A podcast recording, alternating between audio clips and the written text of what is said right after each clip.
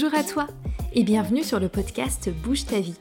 Je suis Sephora, entrepreneur, professeur de yoga et consultante en entreprise. Je te partage mes réflexions, mes conseils et mes retours d'expérience pour que tu puisses te choisir, prioriser ton bien-être et ton libre arbitre. Prends une grande inspiration, une grande expiration. Et c'est parti pour l'épisode du jour. Bonjour à toi, j'espère que tu vas bien. On se retrouve pour parler d'équilibre aujourd'hui. Ah, l'équilibre. Comment trouver son équilibre? Quel est l'équilibre entre vie personnelle et vie professionnelle? Toutes ces choses-là. Donc, c'est des sujets dont on me parle souvent, en me posant des questions, ou juste en, m'exprimant en fait euh, ben, là où en sont les gens hein, qui m'en parlent régulièrement. Euh, c'est aussi des thèmes que je vois très régulièrement abordés dans mon domaine, dans mon métier. Donc, tout ce qui est yoga et bien-être. Et puis, tu n'es pas sans savoir et sans avoir remarqué que beaucoup de profs de yoga deviennent coach de vie, coach holistique. Donc on se retrouve aussi très vite avec ces réflexions autour de l'équilibre.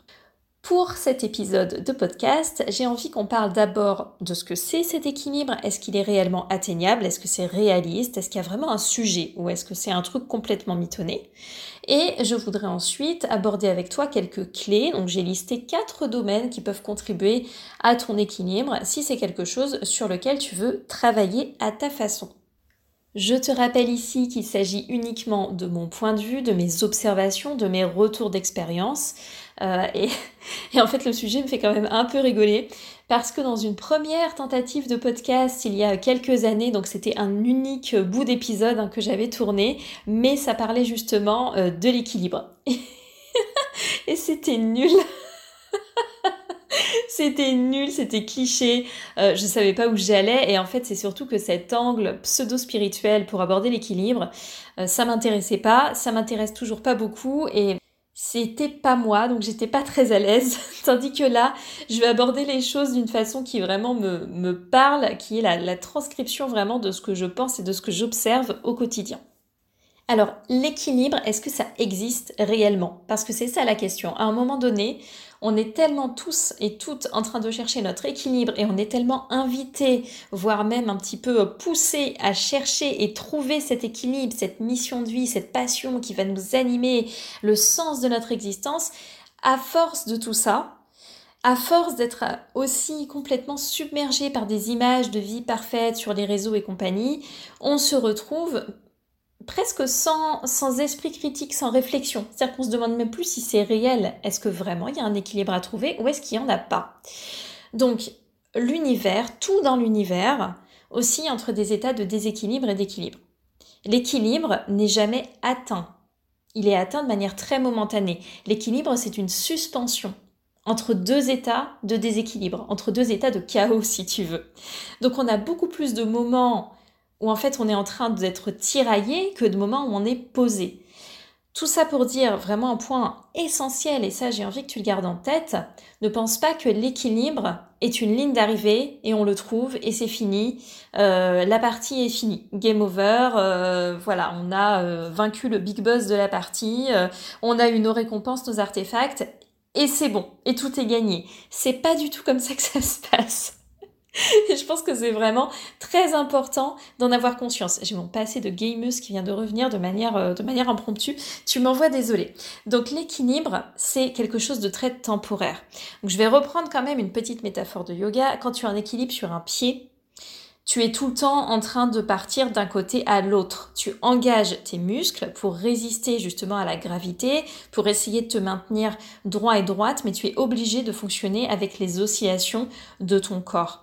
Et dans la vie, dans le quotidien, je pense vraiment que c'est la même chose en l'occurrence.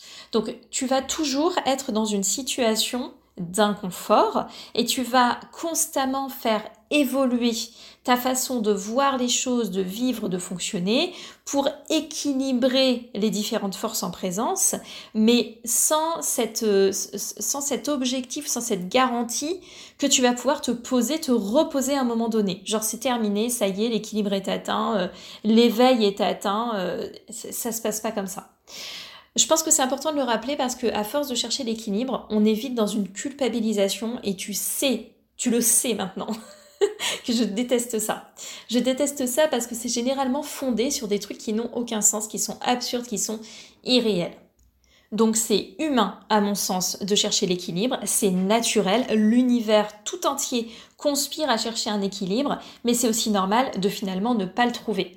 Et je pense qu'il faut faire la paix avec cette idée. Je crois que c'est vraiment la clé de base pour aborder ensuite les choses un petit peu plus sereinement. Parce qu'ensuite, on peut accepter du coup qu'il y ait des hauts, qu'il y ait des bas. Et moi, je préfère voir ça comme un travail passionnant sur soi-même et sur soi-même dans le collectif, dans l'univers.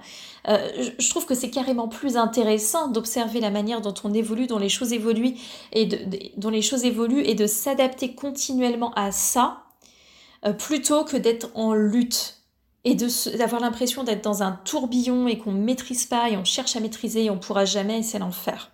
Donc c'est pas une lutte, c'est un travail constant. L'idée, c'est de le faire avec un minimum d'effort. Justement, quand tu n'es pas en lutte, tu vas avoir moins d'efforts, tu vas un peu plus te laisser glisser dans le flot des événements, mais ça ne veut pas dire euh, qu'on est en intuition euh, constante et permanente et qu'il n'y a rien à faire. Non, il y a des choses à faire, il y a surtout un sens critique à aiguiser, il y a des remises en question à avoir, mais elles ne doivent pas te dévorer. Ça doit être fait de manière euh, consciente, tranquille, plus apaisée que ce qu'on imagine. Est-ce que l'équilibre va se trouver pour toujours? Non, je ne crois pas. Est-ce que ça doit nous pourrir la vie? Je ne crois pas non plus. Je pense que les choses peuvent être faites de manière euh, tout à fait satisfaisante. Donc oui, tu vas avoir l'impression qu'il y a des personnes qui ont atteint cet équilibre avec les réseaux sociaux aussi. On a aussi, on, a d'autant plus cette sensation. Euh, mais moi, je connais vraiment personne qui soit parfaitement équilibré, qui se sente parfaitement équilibré. Je vois du storytelling, je vois du marketing, je vois des belles histoires, je vois des gens qui ont l'air d'avoir une vie équilibrée. Sauf que je les connais pas en vrai, donc je vais me permettre d'avoir des doutes. D'accord? Parce que bizarrement, moi, les personnes que je connais en vrai, tout le monde a ses problèmes, tout le monde a ses crises existentielles, ses moments down, ses moments de doute. Voilà, je ne connais personne pour qui la vie est un long fleuve tranquille, tout rose, avec des paillettes et des licornes sur les, les bords de rive. Ça n'existe pas. Donc il n'y a pas matière à idéaliser cet équilibre et cette recherche d'équilibre. Et on va revenir aussi sur l'aspect équilibre professionnel et équilibre personnel, parce que ça c'est un sujet aussi que je vois beaucoup. Bah forcément, euh, les personnes qui viennent faire du yoga sont aussi souvent des personnes qui sont un peu stressées euh, et qui, euh, bah, dans le cadre de ce stress, il y a différentes choses qui peuvent entrer en ligne de compte, mais on a aussi souvent le fait de travailler trop, avoir la sensation de travailler trop, ou que voilà, ça va pas au niveau du boulot. Et le boulot se met à prendre une ampleur qui n'a pas besoin d'avoir. Là, je te renvoie aussi à différents podcasts que j'ai réalisés sur euh, trois bonnes raisons de garder son job, par exemple, où je te parle un petit peu plus de tout ça aussi et euh, de l'intérêt d'avoir un job alimentaire et de remettre le job à sa place de job et de ne pas le laisser nous bouffer la vie. La question, c'est pas de savoir si tu travailles trop. La question, c'est de savoir si tu as l'impression de subir et est-ce que cette impression, elle est réelle ou est-ce que tu te l'es inventée? Parce que parfois, on se l'invente et on se crée des problèmes qu'on n'a pas. On sait tous et toutes qu'on fait ça. C'est totalement humain. Est-ce que tu as l'impression de passer à côté de ta vie? Parce que tu pourrais beaucoup bosser dans un truc qui te passionne ou qui te passionne pas, mais de manière saine. Tu pourrais beaucoup bosser et ne pas avoir l'impression euh, que c'est la galère. Ça existe. Alors je sais qu'on n'en parle pas beaucoup, mais ça existe. Par contre, si tu subis, que tu as l'impression de subir, là, en effet, ce n'est pas sain. Est-ce que c'est toi dans tes attentes ou est-ce que c'est réellement ton contexte de travail qui te met dans une situation qui n'est pas possible, pas envisageable? Si ça fait euh, je ne sais pas combien de temps que tu es dans un même domaine ou une même entreprise, que tu as l'impression que tu viens calvaire, mais que pour une raison mystérieuse, tu ne pars jamais, voire même tu ne fais pratiquement jamais de démarche pour partir ou pour changer les choses, ou que tu t'agites dans tous les sens, tu tires des cartes, t'achètes des programmes, tu fais je sais pas quoi, euh, mais qu'en fait tu n'appliques rien vraiment, c'est peut-être que le problème ce n'est pas l'entreprise.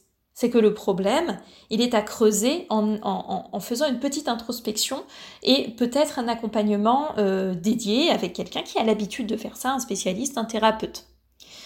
Est-ce que tu attends de la reconnaissance? Quel est le vide que tu essaies de combler? Parce que généralement, quand on donne trop dans un domaine de vie, c'est qu'il y a un vide à combler. C'est qu'il y a quelque chose qui n'est pas résolu. Donc, si tu as des traumas plus ou moins grands, plus ou moins importants, peu importe, mais des choses qui sont à résoudre, il faut les résoudre. Il faut passer par les bonnes étapes pour ça, pour ensuite aborder tes autres domaines de vie de manière plus saine. Sinon, tu vas juste te trimballer des casseroles à l'infini. Et les casseroles, c'est fait pour cuisiner, c'est pas fait pour les trimballer ad vitam aeternam quand on n'en a pas besoin. Dis-toi bien que c'est dans cette brèche, cette brèche du, du, du cœur, de la confiance, de ce que tu veux, cette vulnérabilité, que tous les trucs à la noix, les missions de vie, les machins, ça vient se faufiler. Alors je dis pas qu'il n'y a pas des choses à piocher qui sont pas intéressantes, il y en a bien sûr, tu peux bosser sur ton ikigai, c'est très intéressant, tu peux faire plein de choses. Mais si de toute façon, il y a ce vide béant dans ton histoire, dans ton cœur, qui n'est pas comblé, qui, tu n'as pas travaillé sur la source, euh, cette fragmentation, les, problèmes, mais pas euh, genre, tu sais, au, rituel de lune avec ton cahier, genre c'est assez limite, mais fais-toi accompagner, d'accord? Si tu ne le fais pas, tu vas te trimballer des casseroles. Donc, si tu es dans cette situation, je veux vraiment faire cette parenthèse parce qu'elle est super importante. Tu vas pas trouver des réponses à l'extérieur. Tu vas trouver des réponses en toi-même et ces réponses en toi-même, il faut que tu sois guidé pour les trouver. Ceci étant dit, il y a quelque chose qui aide dans l'équilibre de manière générale, c'est d'avoir un certain rythme, une certaine routine, certains points de repère. Alors là, je sais qu'il y a certaines personnes qui vont dire oui, absolument, j'adore les routines, et d'autres qui vont dire bouh, non, c'est fora, bah les routines, j'aime pas ça, je suis incapable de me tenir à des routines. Et moi, je suis dans cette seconde catégorie, j'ai horreur des routines. Vraiment, ça m'insupporte. Euh, je suis quelqu'un qui change. Euh, euh, enfin, j'adore me sentir libre, me sentir indépendante. et, c'est même pas juste un truc que je construis. C'est ça fait vraiment partie de moi depuis toujours. toute contrainte me rend pas bien. Donc, c'est très difficile pour moi d'avoir une routine à laquelle je me tiens. tout simplement, ce n'est pas possible. Mais ça ne veut pas dire que j'ai pas des repères dans ma vie. Simplement, ils sont différents. J'ai des repères qui sont familiaux, j'ai des repères qui sont des types de moments importants dans ma journée, j'ai des repères qui sont mes valeurs personnelles, on peut avoir différents types de repères. Mais euh, j'ai envie de dire, pas étonnant que ces derniers temps, ces derniers mois, on ait vu une, explosion de tout ce qui est ésotérisme, euh, qu'on ait vu un retour au paganisme, donc le, le, le cycle des célébrations païennes, euh, qui donne justement une ritualisation à toute l'année. Moi, je trouve ça passionnant, hein, mais on, comprend un petit peu, on comprend un petit peu mieux aussi pourquoi c'est là, puisque l'être humain est vraiment en, manque là actuellement de repères et de rituels. Euh, tout ce qui est rituel de lune aussi, enfin toutes ces choses-là, les rituels, ça rassure et l'être humain s'en crée depuis la nuit des temps. Donc c'est normal que tu aies ce besoin et je pense que même si de par ta personnalité comme moi, tu es un peu pas bien sur tout ce qui est rythme, rituel, routine et tout, ça ne veut pas dire qu'on peut pas mettre les choses en place à notre façon. On peut aussi faire des rituels très simples. T'as pas besoin de tirer les cartes trois fois par jour pour te sentir en connexion avec l'univers. Regarde par la fenêtre, regarde le ciel, mais regarde-le vraiment. Regarde vraiment le ciel au-dessus de ta tête. Tu verras si tu te sens pas en connexion avec l'univers. Bien sûr que oui. Bien sûr que tu seras émerveillé si tu prends le temps de regarder vraiment. C'est impossible que ce ne soit pas le cas. Donc t'as pas besoin de faire des trucs complètement extravagants. Tu peux décider euh, de respirer un peu plus, de regarder un peu plus, de regarder avec un peu plus d'attention. Moi, il y a un exemple que je donne tout le temps, mais euh, mon moment de calme le matin. Peut-être que toi, tu peux pas prendre un moment de calme le matin, peut-être que ce sera autre chose. Mais mon moment de calme, je l'ai tous les jours, j'ai un moment. Même si je suis dans ma vie de famille, belle-mère, tout ça, euh, je te cache pas que les matins sont moins calmes, mais il y a quand même un moment dans ma journée où je vais en fait conscientiser, je vais me dire ah, je suis au calme. J'ai mon moment de calme. Il dure peut-être que deux minutes, mais il est là. Et c'est cette conscience en fait d'un certain, euh, d'un certain rythme, de certains rituels, qui va beaucoup t'accompagner dans cette recherche de l'équilibre mon avis. Donc toujours sans culpabilisation et toujours en adaptant par rapport à tes besoins. Donc sur les clés d'équilibre, j'ai identifié quatre, euh, quatre petits thèmes, on va dire, quatre catégories. Première, on en a un peu parlé tout à l'heure, c'est la santé mentale. Si tu construis une maison sur des fondations toutes vermoulues dans des sables mouvants, ça va être compliqué de continuer, de construire ce que tu veux et de mettre une jolie tourelle en haut euh, décorée de la couleur de ton choix. Ça va pas fonctionner. Donc, si tu veux construire ces fondations solides, il faut commencer par toi-même. Ça semble être la base, mais je préfère quand même le redire. Pourquoi aussi? Parce que ça va sinon euh, camoufler, biaiser tes réels besoins. Je te donne un exemple très fréquent. Des personnes introverties, mais qui, donc qui ont besoin de temps solo hein, pour se ressourcer, euh, mais qui, pour diverses raisons, ont l'impression qu'il faut toujours courir, se montrer, euh, euh, se, s'éparpiller, voir des tas de gens, être toujours occupés, qui s'étourdissent dans des interactions sociales. Ça leur apporte de la joie ou pas, bref, ça peut être pour des besoins de reconnaissance, se rassurer, ça peut être pour plein de raisons.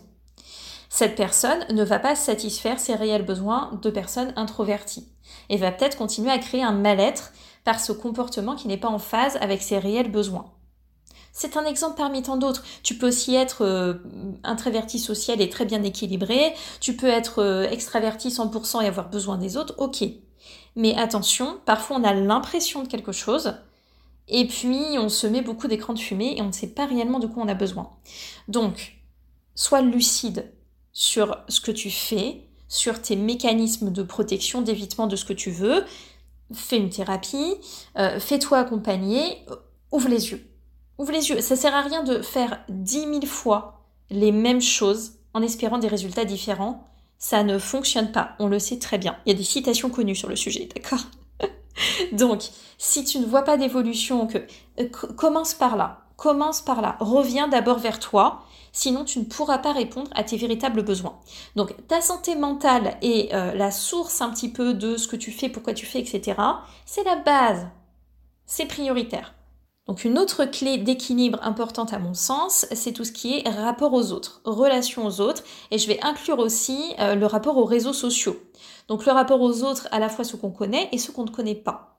Et dedans, il y a différents éléments importants qui sont la capacité à dire non, la capacité à équilibrer ses relations, toutes ces choses-là. Les relations sont là pour nous nourrir, nous enrichir, nous soutenir, nous divertir peut-être. Enfin, on peut avoir différents euh, cercles de relations pour différentes raisons. On est des êtres sociaux, donc on a besoin d'un minimum de relations sociales, plus ou moins, de différentes façons. Ça dépend de toi, de ta personnalité, etc., etc. Si tu as des relations qui ne sont pas saines, ça vaut le coup d'investiguer. C'est pas toujours la faute des autres non plus. Donc, prends le temps de réfléchir à tes relations principales, aux gens que tu vois le plus ou aux gens que tu vois pas trop, mais bon, finalement, ça t'intéresse pas des masses de les voir. Enfin, fais le point. Fais le point parce que ça, c'est quelque chose, euh, ça dépend un petit peu des gens, mais il y a des personnes sensibles à la vie des autres. Je crois pas que ce soit mal, ou je crois pas que ce soit une honte, ou je crois pas que ce soit une fragilité ou quoi que ce soit. Juste, il faut en être conscient et consciente parce que ça veut dire que ton équilibre peut être beaucoup plus facilement atteint et euh, perturbé par une personne extérieure. Donc tu as d'autant plus besoin, sans pour autant t'enfermer, sans, te, sans te surprotéger et tout ça, mais tu as d'autant plus besoin d'amener de la lucidité sur tes relations. Le rapport aux réseaux sociaux vient un peu s'inscrire dans cette logique. Pour moi, on peut avoir un rapport qui est sain aux réseaux sociaux. Mais j'ai l'impression que euh, on a du mal à le faire. Alors, je vois très souvent des histoires de détox digital. Euh, ça fait, euh, je sais pas, ça fait bien deux ans, peut-être qu'on en parle encore plus régulièrement. Moi, par rapport à ma personnalité et ma façon de vivre les réseaux sociaux, je vois pas l'intérêt. Mais euh, pour moi, c'est la même chose que l'alimentation. Je fais pas de régime, euh, je fais pas de détox, je fais pas de je fais pas tout ça en fait. Je préfère avoir une relation plutôt saine constamment plutôt que de faire des hauts et des bas et des hauts et des bas. La détox digitale, alimentaire ou peu importe, pour moi n'a pas de sens parce que je préfère avoir des bases saines, tranquilles sur ma façon d'aborder les choses et, le maintenir. Donc les réseaux sociaux, même si c'est mon boulot et même si je suis pas mal dessus, euh, tout simplement, je sais pourquoi je suis sur les réseaux sociaux, je sais pourquoi je suis les gens que j'ai envie de suivre, à qui est-ce que j'ai réellement envie de parler. Euh, je suis sur les réseaux sociaux aussi pour soutenir certaines personnes et donc je vais avoir des actions, je vais être consommatrice.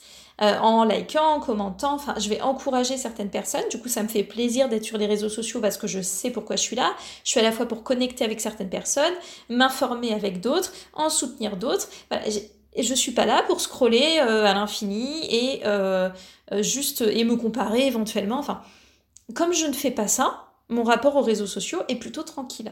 Donc je n'ai pas besoin de faire de détox. Voilà. Si jamais c'est un sujet qui t'intéresse, euh, fais-moi signe et on, pourrait euh, totalement faire un épisode où je t'expliquerai plus précisément comment est-ce que moi maintenant j'aborde des réseaux sociaux parce que ça fait plusieurs années que j'y suis et euh, mon utilisation des réseaux a pas mal évolué. Un autre point d'équilibre, c'est de savoir ce que tu aimes faire. Qu'est-ce que tu aimes faire? Tu prends un papier, tu listes, tu listes tout, tout ce que tu aimes faire, les tout petits trucs, les plus grands trucs, tout. Et simplement, dans ton quotidien, tu incorpores plus de ça. C'est assez facile, hein, en début de semaine ou ton dimanche soir, tu regardes ta liste, qu'est-ce que tu aimes faire, tu sélectionnes une ou deux choses, et puis bah, tu les mets en application la semaine suivante. C'est tout. C'est très simple, mais je t'assure que c'est extrêmement efficace. Euh, tu aimes, je sais pas, euh, euh, sortir à tel endroit, regarder dehors, te balader dans un parc, lire un livre, eh ben, fais-le. Prends ta liste, sélectionne un, deux, trois points et tu mets en place, ça n'a pas besoin d'être compliqué. Mais tu verras que ça va t'apporter une vraie source de satisfaction, de contentement, de joie. Et on a besoin d'un peu plus de joie dans notre quotidien pour avoir la sensation qu'on trouve plus facilement un équilibre. Enfin, et évidemment tu t'en doutes, il y a l'hygiène de vie. Je suis désolée si ton hygiène de vie est dégueulasse, ça va être vraiment très compliqué de te sentir bien. Donc le sommeil, l'hydratation, l'alimentation, le sport, c'est important. Je ne sais pas pourquoi, on fait toujours passer ça en dernier mais c'est un élément capital. Si tu manges tout le temps de manière complètement décalée, déséquilibrée, à l'arrache, etc., tu vas pas te sentir super bien.